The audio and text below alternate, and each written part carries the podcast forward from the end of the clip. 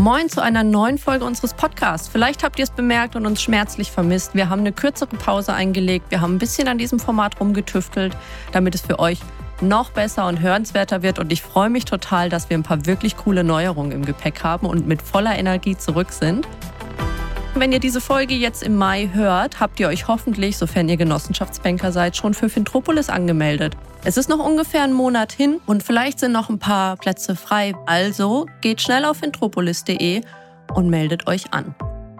Wenn ihr nicht Genossenschaftsbanker seid oder im Urlaub seid oder was auch immer Besseres zu tun habt, obwohl ich mir nicht viel vorstellen kann, was da zutreffen könnte, werden wir euch natürlich auch auf unseren Social-Media-Kanälen und auch hier im Podcast mit allem, was den Kongress betrifft, versorgen. Wir haben wieder viele spannende Speaker-Interviews geplant und ich bin sehr, sehr gespannt, was ihr davon halten werdet. Bei Fintropolis werde ich das erste Mal mit Hannes unterwegs sein. Hannes wird mich künftig hier als Co-Moderator unterstützen. Wir werden uns wahrscheinlich abwechseln. Vielleicht machen wir auch mal die ein oder andere Folge zusammen. Ist noch nicht so ganz klar. Was klar ist, Hannes hat Bock und ich habe auch Bock und ich freue mich total, dass er am Start ist. Und jetzt wünsche ich euch erstmal Spaß mit der folgenden Episode Labs. Heute im Podcast zu Gast sind Dominik und Christian. Ich würde gerne mal mit dir, Dominik, anfangen. Ich freue mich sehr, dass du hier bist. Ähm, du bist 30 Jahre jung, gelernter Informatikkaufmann seit 2007 ähm, mit kurzer Unterbrechung bei der Volksbank Westrauderfehn. Du darfst uns sicher gleich nochmal sagen, wo das ist, weil ich wusste es nicht, musste erst auf Google Maps nachgucken. Ähm, und kümmerst dich dort um den Bereich IT-Orga und bist zusätzlich im Team Digital und machst da Digitalisierungsmagic für deine Bank. Habe ich das so ungefähr richtig gesagt? Absolut richtig. Und vielen Dank. Schön, dass ich hier sein darf. Ich freue mich sehr. Ich freue mich auch total und ich freue mich auch, dass Christian hier ist. Christian ist ebenfalls Bankkaufmann, hat sich dann aber nochmal für ein Studium im Nachgang entschieden und begleitet seither ähm, unternehmensstrategisch, die sich wahrscheinlich auch hauptsächlich mit Digitalisierung weiter beschäftigen möchten ähm, und arbeitet nämlich auch in diesem Kontext seit 2018 bei Atrovia an der Digitalisierungsoffensive mit, über die wir heute insbesondere sprechen wollen. Es geht nämlich um digitale Kundenschnittstellen und warum das für Banken überhaupt wichtig ist. Schön, dass du da bist, Christian. Ja, ich freue mich auch. Vielen Dank für die Einladung, Sarah. Wie ich gerade eben schon angekündigt habe, wollen wir heute mal was ausprobieren mit euch. Wir möchten natürlich auch ein bisschen das Format in sich für euch interessanter machen.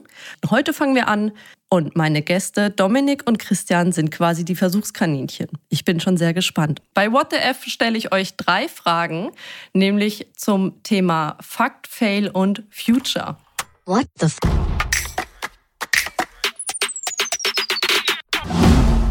What the Fact? Was hast du denn kürzlich Neues gelernt und von wem?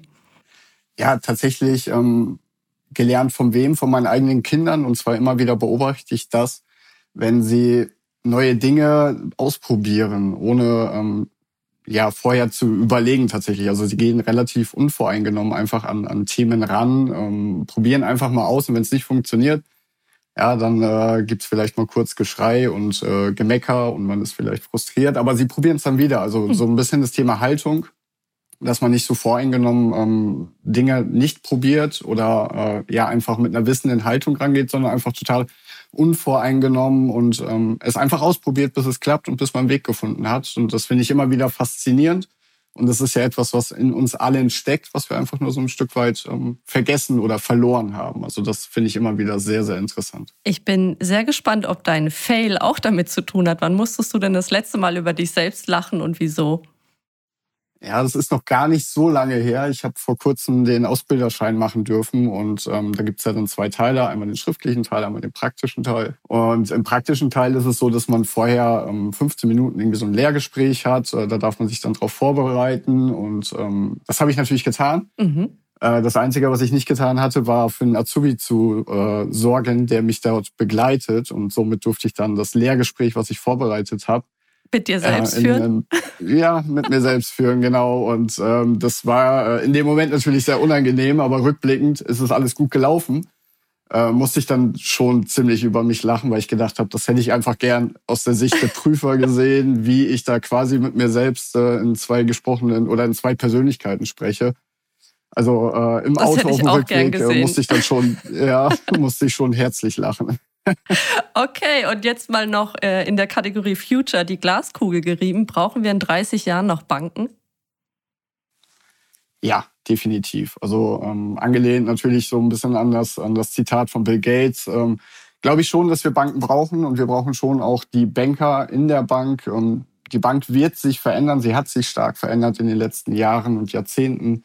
Und ähm, ja, auf das Thema, wo wir ja gleich noch etwas tiefer drauf eingehen werden, es wird sich, es wird sich stark verändern. Und die Bankenlandschaft ähm, verändert sich heute schon. Man hat immer weniger Filialen, es konzentriert sich immer stärker. Aber ich gehe schon davon aus, dass der persönliche Ansprechpartner vor Ort schon noch eine, eine deutliche Relevanz haben wird. Ich bin sehr gespannt auf unser Gespräch gleich zu diesem Thema. Vorher aber einmal noch zu Christian. Dein Fakt. Was hast du kürzlich gelernt und von wem? Ich habe mir äh, jüngst eine Netflix-Doku angeschaut, die nennt sich The Game Changers und die handelt von Extremsportlern, die sich vegetarisch ernähren. Was ich da sehr, sehr interessant fand, waren so diese Mythen, äh, die uns irgendwie im Verlaufe der Kindheit immer wieder beigebracht werden. Also Stichwort äh, Spinat darf man nicht erwärmen. Genauso wie wenn du irgendwie kräftig werden willst, musst du zehn Eier essen und fünf Steaks am Tag, um entsprechende Proteine zuzuführen. Und in dieser Netflix-Doku wird mit diesem Mysterium aufgeräumt, ähm, weil äh, es quasi wissenschaftlich belegt ist, dass äh, Sportler, die sich über vegetarische Ernährung Proteine zuführen, deutlich ausdauernder beispielsweise sind. Also der stärkste Mann Deutschlands ist tatsächlich Vegetarier. Und das fand ich einfach spannend, mit wie vielen Mythen wir uns einfach auch im Alltag äh, umtreiben, die so de facto gar nicht stimmen. Also ganz, ganz spannendes Thema aus meiner Sicht. Ah, interessant. Ähm, wie heißt die Doku? The Game Changers. Okay, kommt, kommt sofort in die, in die Watchlist. Ähm, aber dann interessiert mich noch, bist du auch Vegetarier? Ich äh, ernähre mich tatsächlich deutlich, deutlich vegeta äh, vegetarischer als noch in der Vergangenheit. Also früher bei uns im, im, im Elternhaus war es irgendwie so normal, dass morgens auch irgendwie Fleisch aufs Brot kam. Und ich sag mal, durch Klimakrise und Co. sind wir da schon deutlich bewusster auch im Einkauf. Das heißt, wir kaufen eigentlich so gut wie keine Fleischprodukte mehr und äh, dann vermisst man es auch tatsächlich. Also ich würde mich nicht als Vegetarier bezeichnen, aber äh, Fleisch ist eher selten auf dem Tisch. Ja. Okay, jetzt kommen wir zu deinem Fail. Wann hast du denn das letzte Mal über dich selbst lachen müssen? Ich musste das tatsächlich das letzte Mal im Februar über mich selbst lachen. Äh, wir führen ja sogenannte Live-Talks durch und haben da mhm. durchaus auch auf zweiwöchentlicher Basis deutlich über 600 Banker, die wir in unseren Live-Talks begrüßen. Das ist ein Format, wo wir wichtige Informationen mit den Banken tauschen, die relevant sind für die Einführung oder die Umsetzung der Digitalisierungsoffensive. Und die, mhm. die mich kennen, wissen, ich bin Pragmatiker. Ich habe seit äh, sechs Jahren eine Renovierungslampe in meinem Zimmer hängen weil ich einfach überhaupt nichts mit irgendwie Innenarchitektur und ähm, Schönheit, äh, was so die räumliche Gestaltung angeht, äh, zu tun habe. Und für den Top Management Live Talk im Februar habe ich mir tatsächlich einen Lampenschirm gekauft, weil ich habe mir gedacht, so, ähm, ich kriege immer wieder äh, freche E-Mails von den Bankern, die sich über meine Lampen äh, lustig machen.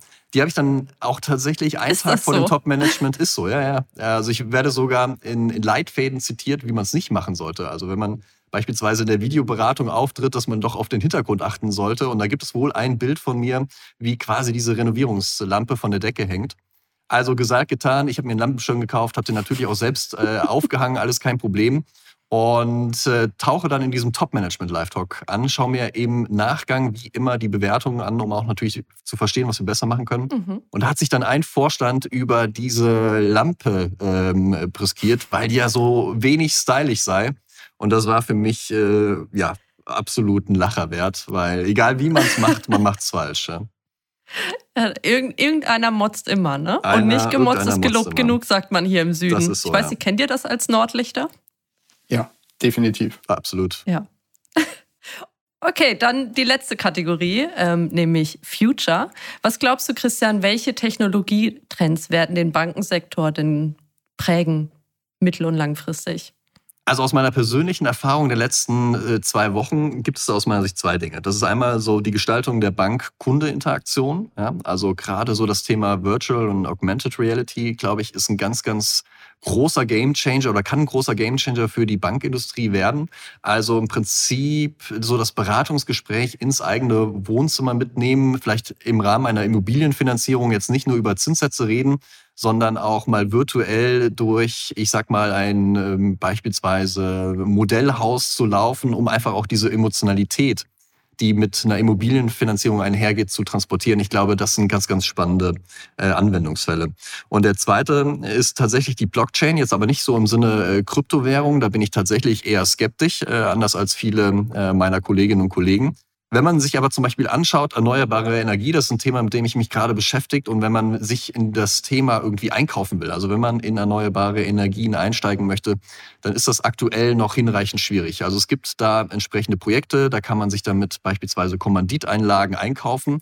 Da muss man dann nur zum Notar gehen und das ist alles wirklich sehr, sehr schwierig.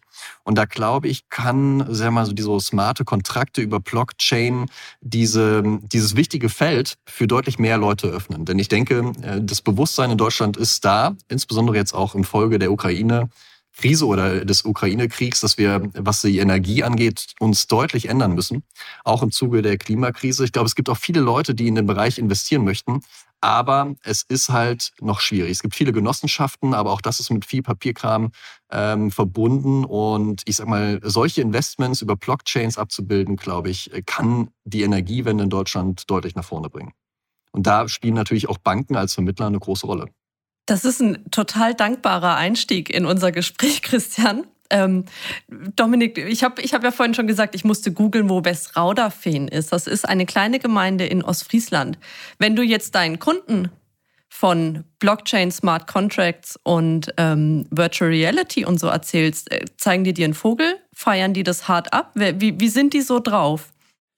Es kommt immer ein bisschen drauf an. Das ist, glaube ich, so die undankbarste Antwort, die man geben kann. Also wir haben, wir sind eine ländlich geprägte Region, ähm, um das nochmal so ein bisschen einzuklustern. Ähm, am ehesten kennt man wahrscheinlich unsere Region dann, wenn immer ein Meierwerftschiff äh, durch die Ems äh, geschleust wird, dann sieht man nochmal am ehesten, wie es dann vielleicht auch bei uns in der Örtlichkeit aussieht. Also äh, Papenburg, wo die Meierwerft ist, ist dann so die Nachbarstadt von uns. Und ähm, Klar, wir haben junge Kunden, die können mit diesen Themen was anfangen. Wir haben aber auch natürlich geprägt durch die Region viele ältere Kunden, die mit diesen Themen noch nicht so viel anfangen können. Ähm, ich glaube, einiges, einiges ist jetzt durch die, durch die Pandemie äh, sicherlich dazugekommen. Äh, wenn wir jetzt über Videoberatung und Co. sprechen, ist das schon eher selbstverständlich in vielen äh, Bereichen unserer Kunden. Aber am Ende haben wir eine durchaus eher ältere Kundschaft, die im Moment auch dadurch lebt, dass viele zuziehen, äh, gerade aus Nordrhein-Westfalen zum Beispiel, die dann äh, zu uns hier nach Oderfeen ziehen oder auch Ostroderfeen. Und äh, von daher ja, sind das Themen, die sind wirklich wichtig. Da dürfen wir uns nicht vor verschließen. Aber es ist nichts, womit wir heute einen Großteil unserer Kunden überzeugen können. Was ist denn euer Antritt? Ähm, weil ihr seid bei uns im Haus nämlich durchaus bekannt ne, als eine Bank, die im Punkto Digitalisierung sehr, sehr vorprescht, euch heute schon so intensiv damit zu beschäftigen, wenn es vielleicht noch gar nicht so den Bedarf trifft es kommt so oder so. Also die Digitalisierung, wir werden sie nicht aufhalten, äh, auch wenn wir uns davor verschließen würden. Ähm, es, ist, es ist ein Thema, was wir ja schon sehr, sehr lange hören. Äh, ich äh, lese immer mal wieder bei uns dann natürlich auch so die Neujahrsauftaktveranstaltungen der Banken drumherum. Und was man immer liest, ist natürlich das Thema Digitalisierung, Niedrigzinsumfeld und Regulatorik. Also äh, Dauerbrenner seit, seit mindestens einem Jahrzehnt. Und ähm, wir merken es natürlich jetzt auch stärker denn je. Ich, Corona hat da als, als Brandbeschleuniger gewirkt. Ähm, wir mussten uns verändern und es war einfach interessant, wie, wie stark wir uns verändern können, wenn wir es wollen oder wenn wir es müssen.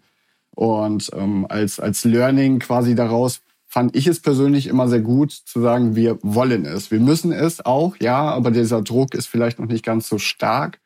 Ähm, von daher wollen wir es und wir wollen vor allen Dingen lernen. Und ähm, das Thema Digitalisierung ist natürlich sehr facettenreich. Also äh, angefangen von, von natürlich der Technik, ähm, wo man ganz klassisch dran denkt, wenn wir etwas digitalisieren, dann redet man häufig erstmal von, wir machen irgendwie einen analogen Prozess, machen wir digital.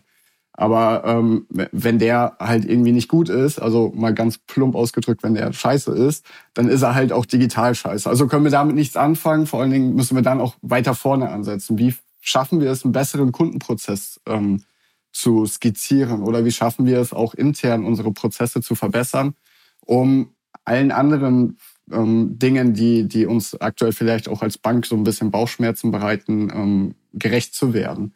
Effizienzen, Prozesseffizienzen ist ein Thema. Und ähm, daraus ist es entstanden. Ich bin dann 2018 wieder bei der Volksbank Westrolafin angefangen, hatte ja so einen äh, kleinen Ausreißer, wo ich dann äh, bei meiner Nachbarbank tätig war. Und da bin ich dann mit ins Team Digital einberufen worden. Also ähm, ich mache das zusammen mit meiner Kollegin Daniela Heinge aus Marketing. Und ähm, wir haben uns dann einfach in dieses Abenteuer gestürzt der Pilotierung für die, für die Omnikanal-Plattform. Wir wussten auch gar nicht so recht, was uns erwartet. Ähm, vielleicht hat uns das auch geholfen, sehr unbedarft. Und da erinnere ich vielleicht nochmal an die eingehenden Themen äh, mit meinen Kindern. Einfach mal ranzugehen, ohne zu wissen, was uns erwartet, ohne zu wissen, was vielleicht auch das Ergebnis am Ende sein wird. Und so haben wir uns reingefuchst in dieses Thema und haben die, die Ergebnisse für uns selbst oder auch für unsere Kunden gesehen. Und ähm, das hat für uns für enormen äh, Aufschwung gesorgt bei diesem Thema der Digitalisierung und der Transformation. Und von daher ist es für uns einfach super wichtig, dass wir dranbleiben. Also wir haben tolle Ergebnisse erzielt, ähm, wollen uns da aber auch einfach nicht drauf ausruhen. Wir wollen weitermachen, wir wollen ähm, für uns weitere Dinge gewinnen, Erkenntnisse gewinnen, um ja auch am Ende unsere Kunden davon begeistern zu können. Denn nur wenn ich selbst davon überzeugt bin, kann ich es ja auch meinen Kunden irgendwie schmackhaft machen. Und das ist ein ganz großes Thema bei uns. Wir wollen viel lernen. Wir wollen äh, das nicht einfach so als, als Pflichtprojekt ansehen, was wir jetzt halt machen müssen, sondern für uns einfach ähm, den Spaß daran sehen und die Erkenntnisse und die Erfahrungen, die wir sammeln können. Das ist eine super spannende Perspektive. Vielleicht machen wir an der Stelle noch mal einen Schritt zurück, bevor wir gleich dann noch mal drauf eingehen. Ähm, du hast jetzt nämlich schon mehrfach diese Plattform angesprochen. Ich glaube, du hast gerade Omnikanal-Plattform gesagt. Ähm, vielleicht kann Christian, der ja da seit der ersten Stunde dran mitarbeitet, vielleicht noch mal ganz kurz auch für unsere Zuhörer einordnen, um was es denn da geht. Kriegst du es irgendwie in zwei Sätzen hin, weil es ist tatsächlich gar nicht so trivial, das Thema. In zwei Sätzen wird tatsächlich schwierig, ähm, aber ich würde es einmal versuchen. Und zwar ähm, haben sich die Volksbanken Raiffeisenbanken 2015 strategisch dazu entschieden, äh, in das Omnikanalmodell zu gehen. Das bedeutet also, dass man den Kunden der Volksbanken Raiffeisenbanken beziehungsweise den der Genossenschaften, äh, Genossenschaftsbanken in Summe im Prinzip ähm, drei gleichberechtigte Kanäle anbieten möchten, die auch je nachdem, was der Kunde vorhat, welche Präferenz der Kunde hat, gewechselt werden können. Das sind so die klassischen digitalen Kanäle, beispielsweise das Online-Banking oder aber auch das Mobile-Banking über die App. Das ist der sogenannte digital persönliche Kanal. Also wenn beispielsweise in der Bank angerufen wird, wenn man eine Videoberatung per beispielsweise Microsoft Teams oder ähnlichem durchführt. Und natürlich so der klassische persönliche Kanal. Also der Kunde geht in die Filiale. Und ich sag mal, bevor man diese Entscheidung getroffen hat, waren die Banken sehr stark multikanal ausgerichtet. Das heißt, der Kunde konnte was im Online-Banking machen, der Banker hat da de facto nicht viel bis gar nichts von erfahren. Der Kunde konnte auch in der Bank anrufen, aber was der Kunde dort mit der KSC-Mitarbeiterin, mit dem KSC-Mitarbeiter besprochen hat, war de facto nicht so richtig nachvollziehbar. Und der Kunde konnte natürlich auch irgendwie in die Filiale latschen. Ähm, das hat aber keine wesentlichen Auswirkungen gehabt, wie er sein Online-Banking wahrgenommen hat. Das sind also im Prinzip drei getrennte Kanäle und die vernetzen wir jetzt sehr viel stärker, sodass ein Kunde letztendlich je Prozess, aber auch innerhalb eines Prozesses äh, entscheiden kann, welchen Kanal möchte ich jetzt wählen. Also ich mache mal ein konkretes Beispiel. Ähm, wir sind ja alle so finanz- und digital-affin. Wir sind tendenziell auch die Kundenklientel, die sich beispielsweise vorstellen kann, einen Immobilienfinanzierungskredit online abzuschließen, weil wir wissen, worum es geht. Äh, letztendlich geht es da irgendwie um den Zinssatz, um vielleicht die ein oder andere Kreditbedingung. Aber das ist ja nicht der Durchschnittsdeutsche, die Durchschnittsdeutsche. Die Durchschnittsdeutsche, so ist meine Erfahrung, die will mit dem Thema Finanzen eher wenig zu tun haben. Das Girokonto muss funktionieren. Man will ja. irgendwie was für die Altersvorsorge machen. Dann schließt man vielleicht nochmal einen Bausparvertrag ab, weil man weiß ja nie, was die Zukunft bringt. Und äh, die sind da durchaus, ich sag mal, so unterwegs, dass sie da auch Beratung wünschen. Ja, sie wollen jetzt mhm. vielleicht mhm. im Rahmen des Researchs nicht direkt mit einem Bankberater, mit einer Bankberaterin sprechen, sondern möchten sich erstmal angucken, welche Verträge, welche Möglichkeiten gibt es. Aber im Rahmen einer Immobilienfinanzierung ist es häufig so, weil das natürlich auch kein Einkauf äh, wie Kaugummis in der Kasse sind. Das machst du irgendwie dreimal die Woche, sondern so eine Immobilie ist ja in der Regel ein Kauf, den machst du irgendwie durchschnittlich äh, ein halbes Mal in deinem Leben. Und da ist schon auch das Gesicht eines Beraters, eines Menschen gefragt. Ne, das ist ein emotionales Thema. Man möchte ein Haus kaufen, will da seine Familie großziehen und da will man natürlich auch Expertinnen, Experten, äh, Wissen entsprechend abtanken. Und so können wir beispielsweise zukünftig den Immobilienprozess so gestalten, dass man sich zum Beispiel vorab erstmal informiert, sich ein bisschen was zusammenklickt, sich ausrechnen kann, wie viel Geld benötige ich. Das ist ja auch immer eine zentrale Frage. Ne? Also wie viel kostet mein Traumhaus? Wie viel Eigenkapital habe ich irgendwie zusammengekratzt und was brauche ich dann noch von der Bank? Und diejenigen, die das Ganze dann digital abschließen möchten, die sich dann einzelne Produkte in den Warenkorb legen, die können das tun. Und all diejenigen, und das wird wahrscheinlich in den nächsten Jahren auch noch die Mehrheit sein, die können dann im Prinzip in den Beraterkanal wechseln, digital persönlich, übers Telefon, über Videoberatung oder eben den Prozess übergeben, ähm, einen Termin machen in der Filiale vor Ort, dann sich neben den Berater setzen. Der greift diesen Prozess auf. Das heißt, alle Daten, die der Kunde schon eingegeben hat, liegen dem Berater vor und der Berater macht genau dort dort weiter, wo der Kunde aufgehört hat. Und das ist natürlich für die Volksbanken, Raiffeisenbanken ein ganz, ganz wichtiger Aspekt, denn man vergleicht ja auch immer ganz gerne mit Neobanken und vergisst dabei, dass die Neobanken natürlich ein ganz anderes, viel, viel homogeneres Kundenklientel haben. Also die Neobanken bedienen in der Regel Leute Mitte 20, ab Mitte 20, die entsprechend irgendwie schon ein Einkommen haben, verkauft ihnen ein Girokonto und dann gibt's vielleicht noch eine kleinere Versicherung dazu. Wenn man sich die Volksbanken Raiffeisenbanken anschaut, äh, da ist der Durchschnittskunde irgendwie älter als 47 Jahre. Äh, das heißt, man hat irgendwie vermögende Kunden, man hat Kunden, die haben geringeres Einkommen, man hat kleinere gewerbliche Kunden, man hat aber durchaus auch Mittelständler. Und dieses heterogene Kunden Klientel, das man dort bedienen muss. Das hat natürlich ganz andere Anforderungen. Die wollen nicht nur eine metallene Kreditkarte wie die von N26, sondern die wollen im Prinzip ihre komplette Familie absichern. Die wollen vielleicht eine Vermögensverwaltung oder aber vielleicht auch einfach nur ein Girokonto. Und von daher bietet dieses Omnikanalmodell die Möglichkeit, genau dieses heterogene Kundenklientel zu bedienen. Die, die nur online wollen, kriegen nur online. Die, die quasi auch mal einen Menschen sehen wollen, die können auch einen Menschen sehen. Und die, die vielleicht gar nichts mit Online zu tun haben, äh, auch wenn quasi der Anteil der Kunden wahrscheinlich in den nächsten Jahren eher abnehmen wird, ähm, die können sich nach wie vor mit dem Berater vor Ort treffen. Wie nehmt ihr das denn, Dominik, in der, äh, bei euch in der Bank wahr? Gerade auch, wenn man sagt, ne, man stärkt die digitalen Kanäle Empfindet ihr das als Angriff auf euch oder sagt ihr eigentlich, ne, nämlich, weil wir wollen eigentlich, dass die Leute in die Filiale kommen und mit uns als Beratern reden? Oder ist eher die Wahrnehmung so, das ist ein cooles, ergänzendes Angebot und das wird die Kundenzufriedenheit im Zweifel ähm, nachhaltig steigern? Ähm, auf jeden Fall wird es die Kundenzufriedenheit nachhaltig steigern und wir sind, ähm, wenn es dann vollendet ist und wir da etwas breiter aufgestellt sind, auch was das digitale Angebot angeht, vor allen Dingen auch wieder die Zielgruppe der gerade jungen Erwachsenen wieder erschließen, die jetzt vielleicht eher mhm. dann bei, bei N26 und Co. sind, also eher bei den Direktbanken oder Neobanken, ähm, damit wir bei denen wieder präsent sind. Das ist häufig, das, äh, das, das merken wir einfach, das äh, hatte ich auch gerade eben schon gesagt, dass wir eher die ältere Generation aktuell als Kunden haben. Die Jungen haben wir auch bis zum gewissen Punkt und dann sind sie, sind sie erstmal weg. Dann kommen sie irgendwann auch wieder, weil der persönliche Draht gerade bei so emotionalen Themen wie der Immobilienfinanzierung oder der Altersvorsorge schon sehr hoch ist. Also das mhm. sind sehr komplexe Themen, wo ich ähm, schon noch mal vielleicht die Möglichkeit haben möchte, mit jemandem persönlich zu sprechen.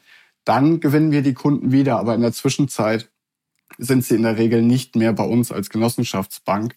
Und durch die Digitalisierungsoffensive, durch die Omnikanal-Plattform, die Christian jetzt ja wirklich schon sehr gut erklärt hat, schaffen wir einfach da nochmal die Brücke zu schlagen, auch in diese Zielgruppe und bei denen präsenter zu sein. Aber man muss auch sagen, gerade auch ältere Kunden, ähm, also man kann nicht jede Generation so einklastern, das mhm. sind die digitalen und das sind ähm, irgendwie nur die analogen Kunden. Da haben wir natürlich auch immer wieder affine Kunden dabei, auch in der älteren Generation, die diese Angebote gerne in Anspruch nehmen. Ähm, wir haben heute schon einige Prozesse online, ähm, Kreditkarte bestellen oder auch die Omnikanalberatung Immobilie. Und da sehen wir schon, dass auch ältere Kunden, die wir nicht so auf dem Schirm gehabt haben, schon dafür affin sind und sagen, ja, das gucke ich mir mal an, das probiere ich mhm. mal aus.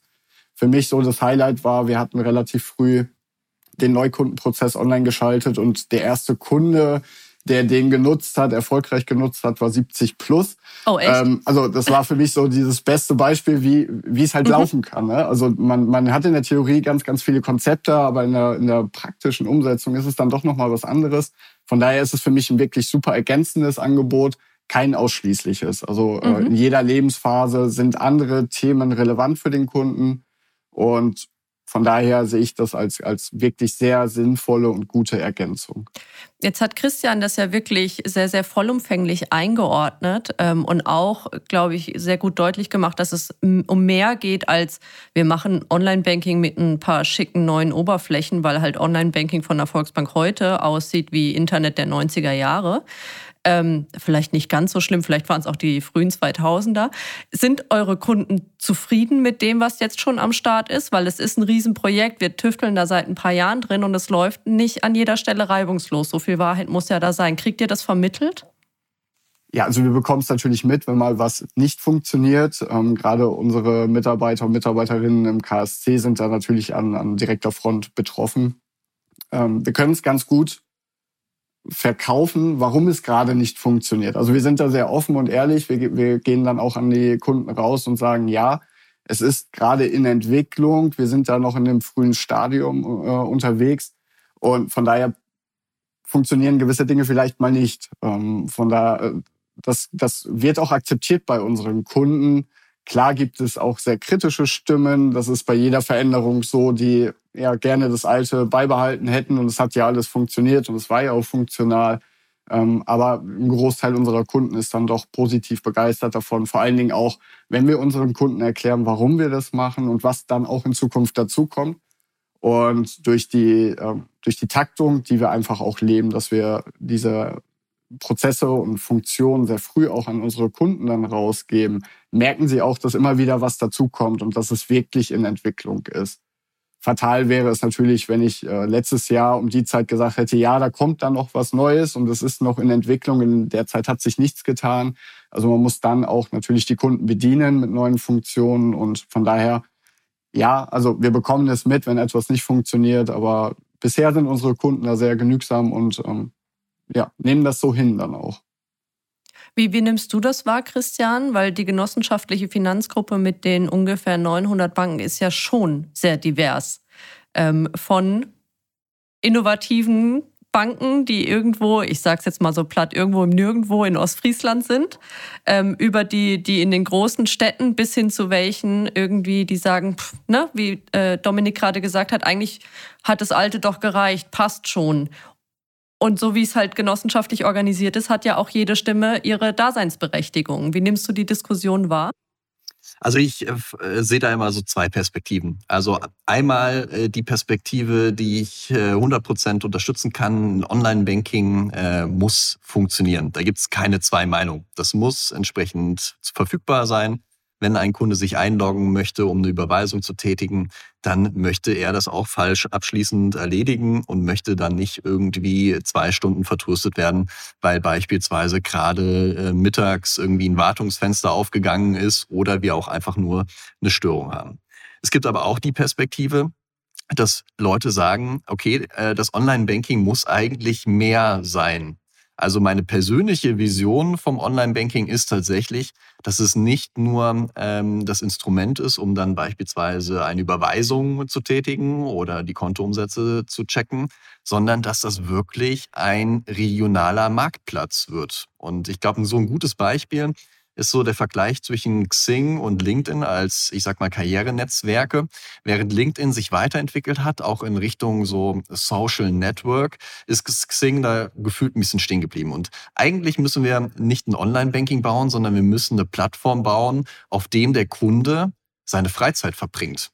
Ne? Dass er sich nicht einloggt, weil er eine Überweisung tätigen will, sondern dass er sich einloggt, weil er beispielsweise in einem regionalen Webshop, der in dem Online-Banking der Volksbanken, Raiffeisenbanken auftaucht, entsprechend einkaufen will. Also da kommen mehrere Trends zusammen. Das Thema äh, Klimakrise hatten wir eben auch. Auch dort der Trend, dass Leute sich das Wasser nicht mehr ähm, aus Italien mit dem LKW schicken lassen, äh, sondern feststellen, so das lokale äh, Mineralwasser schmeckt eigentlich auch ganz gut. Ähm, dass man solche Angebote schafft, damit der Genossenschaftsbankkunde jetzt nicht nur ans Online-Banking geht, um Zahlungsverkehrsangelegenheiten zu klären, sondern beispielsweise dort seine Freizeit verbringt, um sich Angebote anzuschauen, um durch Webshops zu stöbern ähm, und ähnliche Dinge wahrzunehmen. Also genau das, was LinkedIn auch gerade tut. Ja, früher Connections schließen, dann irgendwie mal Nachrichten schreiben. Mittlerweile ist da eine Lernplattform draus geworden. Über den Feed bleibt man mit den Leuten in Kontakt, teilt Informationen. Und das ist eigentlich das Ziel, dass Kunden viel, viel mehr Zeit im Online-Banking verbringen. Dominik nickt die ganze Zeit so zustimmend. Was ist denn der Mehrwert für eine Bank, wenn das irgendwann mal über ich mache eine Überweisung hinausgeht? Weil am Ende des Tages müsst ihr ja Geld verdienen. Auch ne, dadurch ähm, ist zwar schön, wenn der Kunde sich da irgendwie online rumtreibt. Ähm, aber was bringt es euch denn, wenn ihr so ein Angebot schafft als Bank? In erster Linie natürlich Kundenbindung, ähm, sowohl unserer Privatkunden als auch unserer Firmenkunden. Und das entspricht ja auch so ein bisschen den, ähm, oder nicht nur ein bisschen, das entspricht ja auch unseren genossenschaftlichen Prinzipien, dass wir sagen, was, allein, was einer nicht schafft, das schaffen viele. Und ähm, das Thema der Regionalität, dass wir vor Ort für die Menschen da sind. Und da ist es dann egal, ob es ein Unternehmer ist, der vielleicht ein Herrenausstatter äh, ist bei uns vor Ort und der darunter leidet, auch während der Pandemie, dass eigentlich alles bei Zalando, Amazon oder sonst wo bestellt worden ist. Und wenn wir es schaffen, den Privatkunden, der gerne Online-Angebote in Anspruch nimmt äh, und gerne online auch Sachen bestellt, mit dem Unternehmer vor Ort zu verbinden in, in Form einer Plattform, dann unterschreibe ich das sofort, dass das ist das, wo wir hin müssen und wo wir dann sicherlich am Ende auch irgendwie Erträge generieren können. Aber das wäre jetzt für mich aktuell gar nicht vordergründig, sondern es geht ja vielmehr darum, den Kunden zu helfen, A, ans Ziel zu kommen und B, seine Ware vielleicht auch loszuwerden und dann auch ein Kundenerlebnis zu schaffen. Warum ist ein Amazon so erfolgreich? Weil es ein super einfaches Kundenerlebnis hat und ähm, ich habe heute bestellt, morgen klingelt äh, der Amazon-Lieferbote vor der Tür und äh, stellt mir da mein Paket hin. Das ist einfach. Und da müssen wir hinkommen. Wir müssen ein funktionales Banking haben. Da bin ich bei Christian. Es muss verfügbar sein, wenn, wenn der Kunde eine Überweisung loswerden möchte. Es muss aber auch Kundenerlebnisse schaffen in Form von ähm, das, was übers Banking hinausgeht. Äh, da sind wir dann bei der Bestellung beim Herrenausstatter. Oder aber auch, ich möchte mal gucken, die Immobilienfinanzierung, ist das was für mich? Möchte ich das? Kann ich das? Und ich möchte vielleicht auch noch gar nicht so viel Preis geben gegenüber der Bank, sondern mache das erstmal nur für mich. Und ähm, wenn wir dann über das Thema Nachhaltigkeit kommen, natürlich auch zu gucken, ja, was ist denn, wenn ich äh, mein Einkaufsverhalten ändere und nicht alles bei Amazon bestelle, sondern vor Ort und ähm, dann es vielleicht mit dem Fahrrad abholen kann, jetzt mal so zusammen äh, gereimt, dann tue ich natürlich auch was für die Umwelt im Umkehrschluss. Und das sind natürlich viele Dinge, viele Trends, die zusammenkommen, die uns alle aber auch bewegen. Und von daher bin ich davon überzeugt, dass es um etwas mehr geht, das wir auch dort schaffen und schaffen müssen für die Zukunft. Das ist natürlich auch betriebswirtschaftlich extrem spannend, ne? weil es so eine klassische Win-Win-Win-Situation ist. Also ähm, auch da nochmal mit dem Mythos aufräumt, äh, dass diese Plattform was Neues ist. De facto sind ja Volksbanken, Raiffeisenbanken seit eh und je Plattformen. Ne? Eine Plattform ist ja nichts anderes als ein Marktplatz, der irgendwie Angebot und Nachfrage zusammenbringt. Und ich sage mal, in der prädigitalen Ära ähm, hatte man die Kunden in der Region auf der einen Seite und hatte die Finanzprodukte der genossenschaftlichen Finanzgruppe auf der anderen Seite. Und genau dieses Angebot, diese Nachfrage hat man gematcht. Jetzt machen wir das nur digitaler und vielleicht auch weitreichender, weil ähm, Digitalisierung muss auch immer irgendwie einen Vorteil stiften. Ne? Nehmen wir den QR-Code, der irgendwie jahrelang äh, ähm, gefristet hat, bis es dann wirklich mal katalysiert durch die Pandemie wirklich einen sinnvollen Use Case dazu gab. Also QR-Codes gibt es schon seit zehn Jahren, nur genutzt hat sie bevor 2020 niemand. Und äh, in dem Kontext äh, ist es ja auch spannend, ich sage mal, digitale Angebote zu schaffen, die über Finanzdienstleistungen hinausgehen. Also nehmen wir nochmal den Häuslebauer, der jetzt ähm, das Haus gebaut und finanziert hat und der möchte umziehen. Und jetzt hat die Bank natürlich nicht nur Privatkunden, die Häuser finanzieren, sondern auch gewerbliche Kunden, die beispielsweise Umzugsservice machen. Also warum sollte die Bank nicht hingehen und genau diesen Umzugsservice an den Häuslebauer äh, vermitteln? Die Bank gewinnt, weil sie entsprechende Provisionen vom Umzugsservice bekommt. Der Kunde gewinnt, weil er einen äh, One-Stop-Shop hat, also kriegt bei seiner Volksbank, Raiffeisenbank eigentlich alles, was er braucht, um dann nachher einzuziehen. Ja, man kauft ja kein Haus, um ein Haus zu kaufen, sondern um da irgendwann einzuziehen und darin zu leben. Und der gewerbliche Kunde, der Umzugsservice, macht seinen Umsatz, gewinnt einen neuen Kunden. Und von daher ist das betriebswirtschaftlich spannend, weil letztendlich alle gewinnen. Der Kunde hat einen tollen Service, weil er alles das kriegt, was er benötigt. Er muss nicht mit 20 unterschiedlichen Dienstleistern reden, sondern er hat einen Shop. Die Bank gewinnt, weil der gewerbliche Kunde Umsatz macht, der private Kunde ist zufrieden und man verdient selbst noch eine Provision. Und der Gewerbekunde ähm, hat im Prinzip Zugang zu all den Kunden der Volksbanken, Raiffeisenbanken. Und das sind ja durchaus viele und von daher auch betriebswirtschaftlich extrem spannend. Das hat jetzt schon mal ein bisschen vorgegriffen der Frage, die ich nämlich gerade stellen wollte. Äh, du hast gerade gesagt, Volksbanken waren ja eigentlich schon immer Plattformen. Versteht ihr euch oder eure Bank euch auch so, Dominik, ähm, dass eigentlich, wenn man es mal vielleicht platt ausdrückt, das, was, was die Volksbank schon immer ist, jetzt eigentlich mehr ins Digitale transferiert wird und darüber hinaus dann eben noch so ein bisschen ne, neue Geschäftsmodelle dann auch dadurch möglich werden? Ja, definitiv. Also wir hatten auch vor der Corona-Zeit bei uns äh, alle zwei Jahre immer die Volksbank-Tage. Und da haben wir eigentlich genau das gemacht, was, was Christian auch gerade skizziert hat. Die Unternehmer vor Ort hatten die Möglichkeit, ähm, sich auszustellen. Also es war wirklich so eine kleine Ausstellungsmesse. Und unsere Kunden oder auch Nicht-Kunden waren dann eingeladen, ähm, diese Volksbank-Tage zu besuchen mit ein bisschen Rahmenprogramm drumherum und konnten sich informieren, was sind denn vielleicht neue Techniken beim Heizungsbauer Müller, Meyer, Schmidt. Und somit hat man Menschen miteinander verbunden und vor allen Dingen Bedarf und Lösung zusammengebracht. Und das ist genau das, was Christian gerade gesagt hat. Also ja, definitiv, das, was wir eigentlich schon immer gemacht haben, schaffen wir jetzt einfach nur, nur in Anführungsstrichen, weil es sich äh, sehr einfach anhört, in die digitale Welt. Und von daher kann ich das auch nur unterstreichen. Ähm, es ist eine Win-Win-Win-Situation für alle Beteiligten und unsere Stärke, die uns ausmacht als Genossenschaftsbank, wird damit dann auch in die digitale Welt ähm, transformiert. Jetzt, äh, Christian, bei, bei deiner Intro vorhin ähm, hatten wir es ja auch davon, dass du äh, Unternehmen strategisch berätst und im Projekt mitarbeitest. Wie, wie, wie ist denn das sonst so in der Branche? Machen andere Banken Ähnliches? Wir sind ja schon mal an den Neobanken vorbeigekommen, deren Angebot nicht so groß ist. Wie sieht es denn aber bei anderen deutschen, vielleicht auch traditionellen Bankengruppen aus? In welche Richtung arbeiten die? Also wir sehen da extrem viel Bewegung, extrem viel und vor allem auch große Investitionsbudgets. Also ähm, ich sag mal, das ist ja, Strategie ist ja nicht etwas, was du auf den Zettel schreibst und dann verfolgst du das äh, fünf Jahre lang, sondern Strategie ist ja, ich sag mal, ein dynamisches Gebilde. Ne? Spieltheoretisch ähm, gehen ja Wettbewerber auch hin, gucken sich die Strategie der Volksbanken, Raiffeisenbanken an und überlegen, was können wir dagegen tun. Im Umkehrschluss müssen die Volksbanken, Raiffeisenbanken wie in so einem Schachspiel dann wiederum überlegen, okay, jetzt zieht der Wettbewerber A nach, macht Folgendes, wie können wir darauf reagieren? Also da ist aktuell eine sehr, sehr große Dynamik drin und wir sehen äh, auch bei einer anderen großen ähm, ja, Finanzdienstleistungsgruppe in Deutschland natürlich da auch massiv Bewegung, insbesondere was so den digitalen Kanal auch für Firmenkunden angeht. Gerade das Firmenkundengeschäft ist ja für die Banken in dieser Niedrigzinsphase ganz, ganz existenziell, denn dort werden aktuell noch die großen äh, Deckungsbeiträge erzielt und von daher ähm, sehen wir, glaube ich, unterschiedliche Ansätze. Also auch gerade das Thema Mobile wird immer stärker gestresst, als im Prinzip dann vielleicht sogar Brückentechnologie in Richtung äh, Augmented oder Virtual Reality. Und aus meiner Sicht gibt es da gerade sehr, sehr viele spannende Ansätze.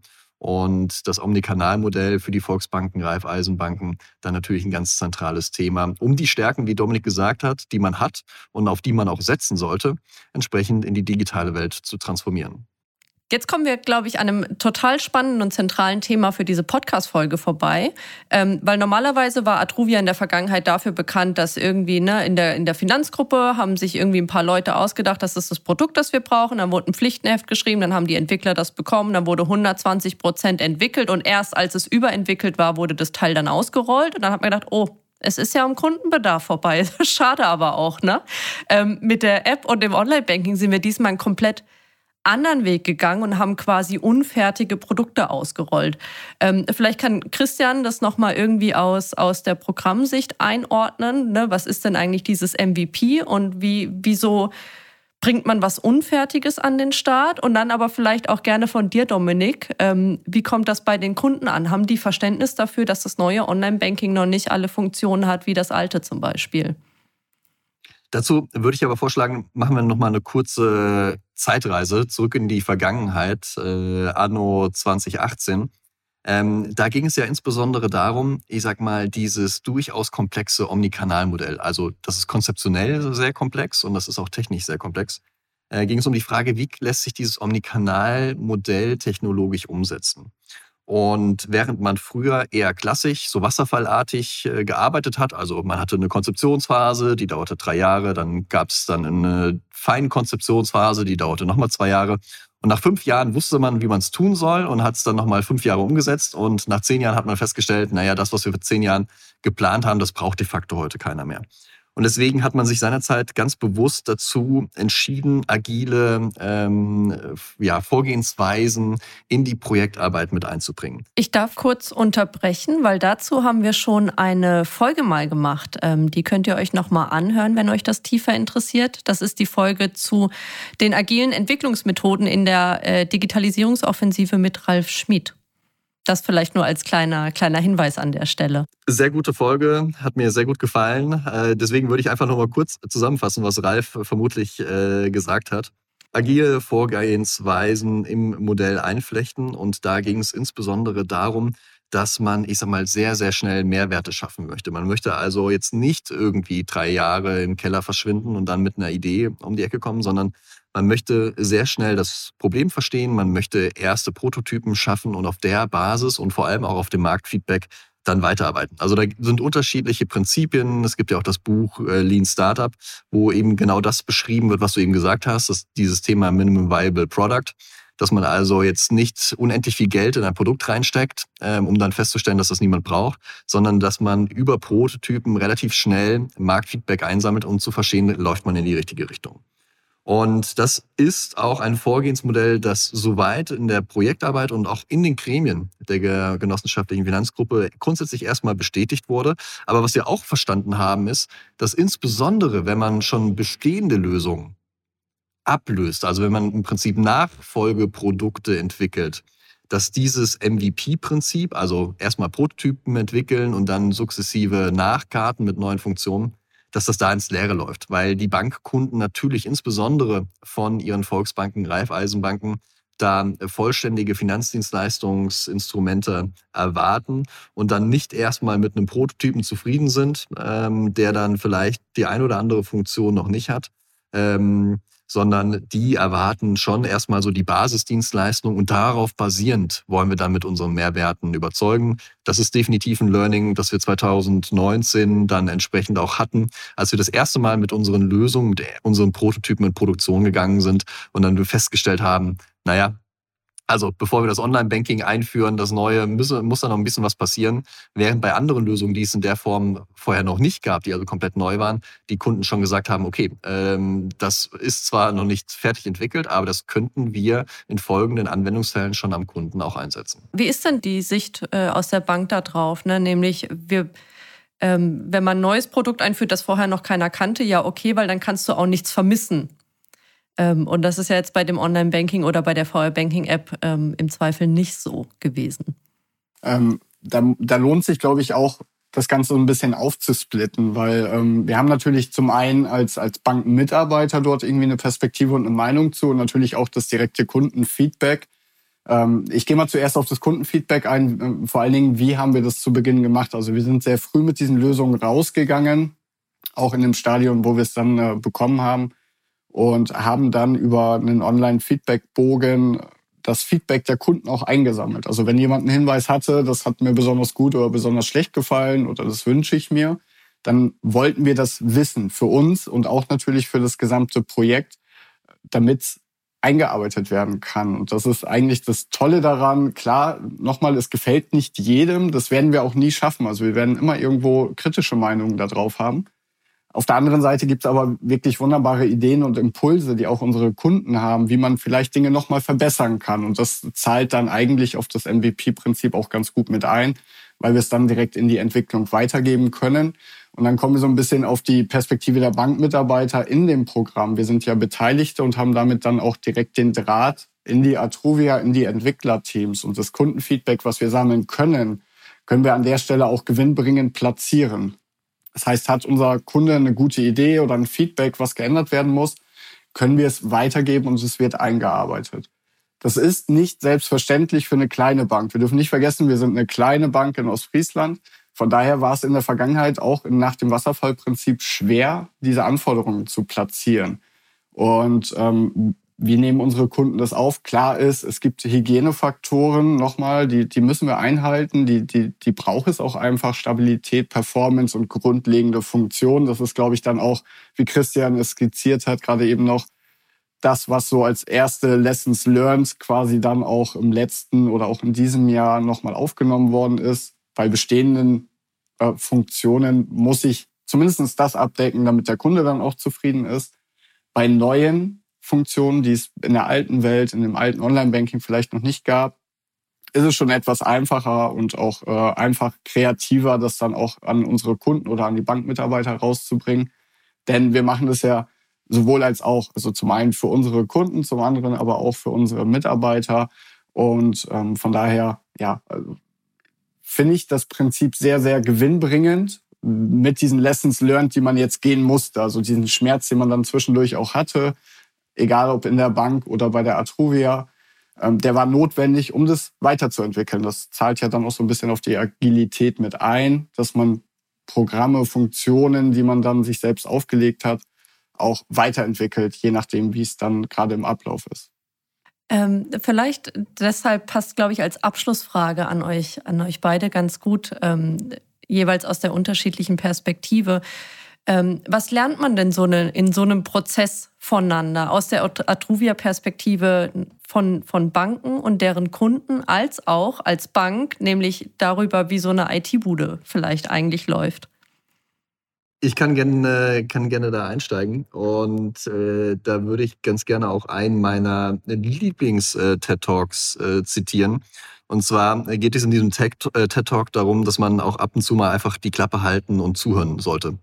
Und das ist insbesondere, glaube ich, äh, ein Thema, das in der Softwareentwicklung ganz, ganz wichtig ist. Ähm, denn Dominik hat schon gesagt, wir arbeiten da sehr, sehr eng mit den Banken in sogenannten Business Solution Teams ähm, zusammen.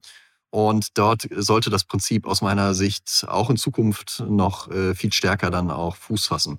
Also diesem TED Talk geht es darum, dass eine, ich glaube, europäische Nichtregierungsorganisation nach Afrika fährt mhm. und sich denkt, okay, jetzt tun wir den Menschen mal was richtig äh, Gutes. Die sind hier irgendwie in der Wüste, ne, kommen in so ein Dorf rein, sehr, sehr traditionell.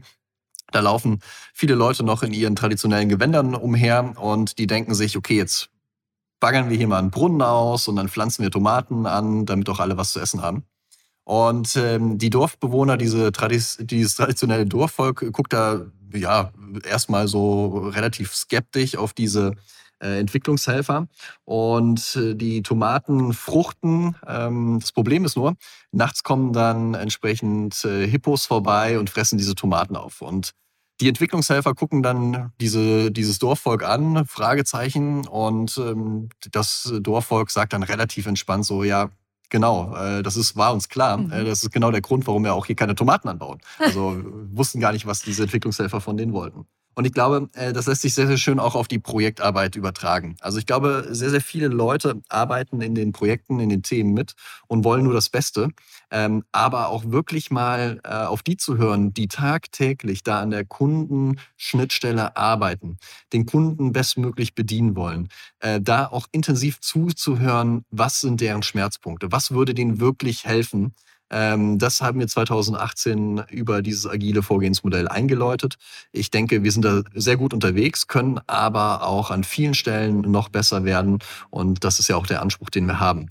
Und das ist, glaube ich, etwas, was ein IT-Dienstleister von seinen, Bank äh, von seinen Kunden sehr, sehr gut lernen kann. Also quasi nicht immer nur. Natürlich muss man in vielen Dingen auch so als strategischer Vorreiter, Innovationstreiber vorwegreiten ja? und äh, greift dann auch mal daneben. Das gehört einfach äh, in, äh, ich sage mal, einem komplexen Gesamtsystem mit Ungewissheit dazu. Ähm, aber gerade so, wenn es auch um operativere Themen geht, hilft es einfach mal zuzuhören und zu verstehen, wie arbeiten die Leute da draußen und was würde denen jetzt wirklich konkret helfen. Kurzfristig, mittelfristig, aber dann halt auch langfristig, wenn man mal größere Innovationen vorantreibt. Und das ist eben nicht das alte Online-Banking in schön, sondern das ist genau das, was wir eben besprochen haben, nämlich ein Online-Banking, das deutlich mehr ist. Ne? Das sind natürlich Themen, die kommen aus der Projektarbeit mit den Banken wenig raus. Weil ich sag mal, da ist jeder natürlich auch so in seiner tagtäglichen Arbeit so eingespannt, dass man vielleicht diesen strategischen Weitblick nicht hat. Von daher sage ich ganz klar, der IT-Dienstleister und Atruvia hat ja auch da einen sehr, sehr hohen Anspruch an sich selbst, strategischer Vorreiter in vielen Digitalisierungs- und Finanzdienstleistungsthemen zu sein. Ähm, da muss man auch weiter vorweg reiten, denn Innovationen kommen dann nicht immer nur aus dem Klein-Klein. Aber gerade so was die Umsetzung einzelner Funktionen angeht, auch vielleicht die Priorisierung von einzelnen Funktionen, da können wir, glaube ich, ähm, sehr viel von den Banken lernen. Und wie siehst du das, Dominik? Was lernt ihr oder andere Banken? Zum einen zu verstehen, wie die IT-Bude funktioniert, um mal, um mal bei dem Wording zu bleiben, das äh, fand ich sehr gut. Ähm, zum anderen natürlich auch gewisse Vorgehensweisen zu übernehmen. Also ähm, wir haben für uns als Bank äh, einen geschützten Rahmen und wir haben für uns entschieden, dass wir halt viele dieser agilen Frameworks oder Methoden einfach mal ausprobieren, auch für uns und auch für die Umsetzung dieses Projektes oder des Programms. Und das, das fand ich sehr interessant, partnerschaftlich zusammen mit der Atruvia ähm, das agile Vorgehensmodell natürlich bei der Atruvia weiterzuentwickeln, aber auch für die Bank zu entwickeln. Und da sind wir jetzt keine ING, die äh, nach Spotify-Modell äh, arbeiten kann, weil die haben da auch sicherlich nochmal ganz andere Manpower dahinter. Aber für uns funktionieren gewisse agile Methoden als Genossenschaftsbank, auch als kleine Genossenschaftsbank auch ganz gut. Und da im Dialog zu bleiben mit, dem, mit der IT-Bude, mit der Atruvia, um dort ähm, zu lernen voneinander. Also ich glaube, das ist ganz wichtig, um eigene Projekte auch so voranbringen zu können. Denn das eine ist die Technik. Ja, ich hatte es ganz am Anfang gesagt, Digitalisierung, Technik, klar, ist das Erste, was einem einfällt. Auf der anderen Seite haben wir als Genossenschaftsbank noch andere Herausforderungen, auch was die Transformation angeht, wo wir genau diese Vorgehensweisen brauchen. Und das finde ich sehr wertvoll und äh, sehr gewinnbringend, auch für uns als, als Haus.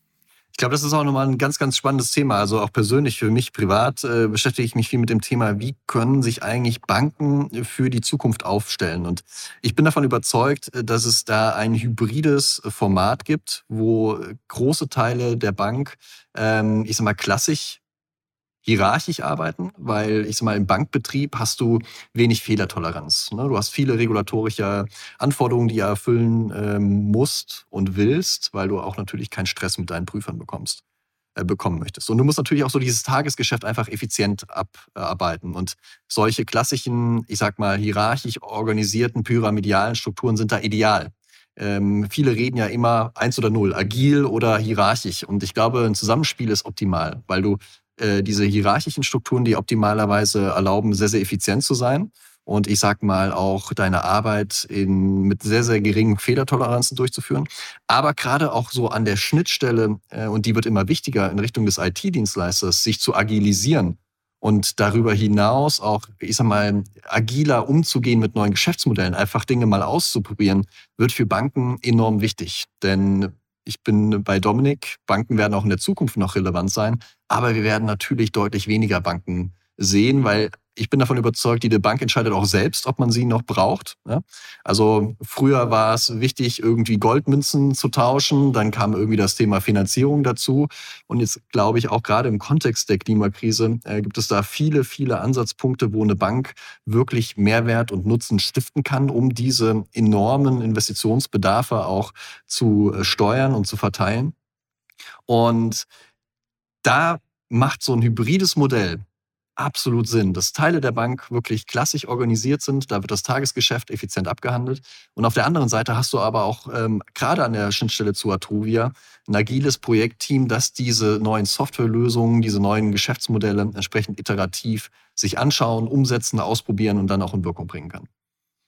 Was haltet ihr denn davon, wenn wir genau dieses Thema, ähm, das tatsächlich überhaupt nicht auf unserer Agenda stand und was, glaube ich, aber total viele unserer Zuhörer auch bewegt, ähm, nochmal in einer weiteren Folge irgendwie im Laufe des Jahres abhandeln wollen. Bock?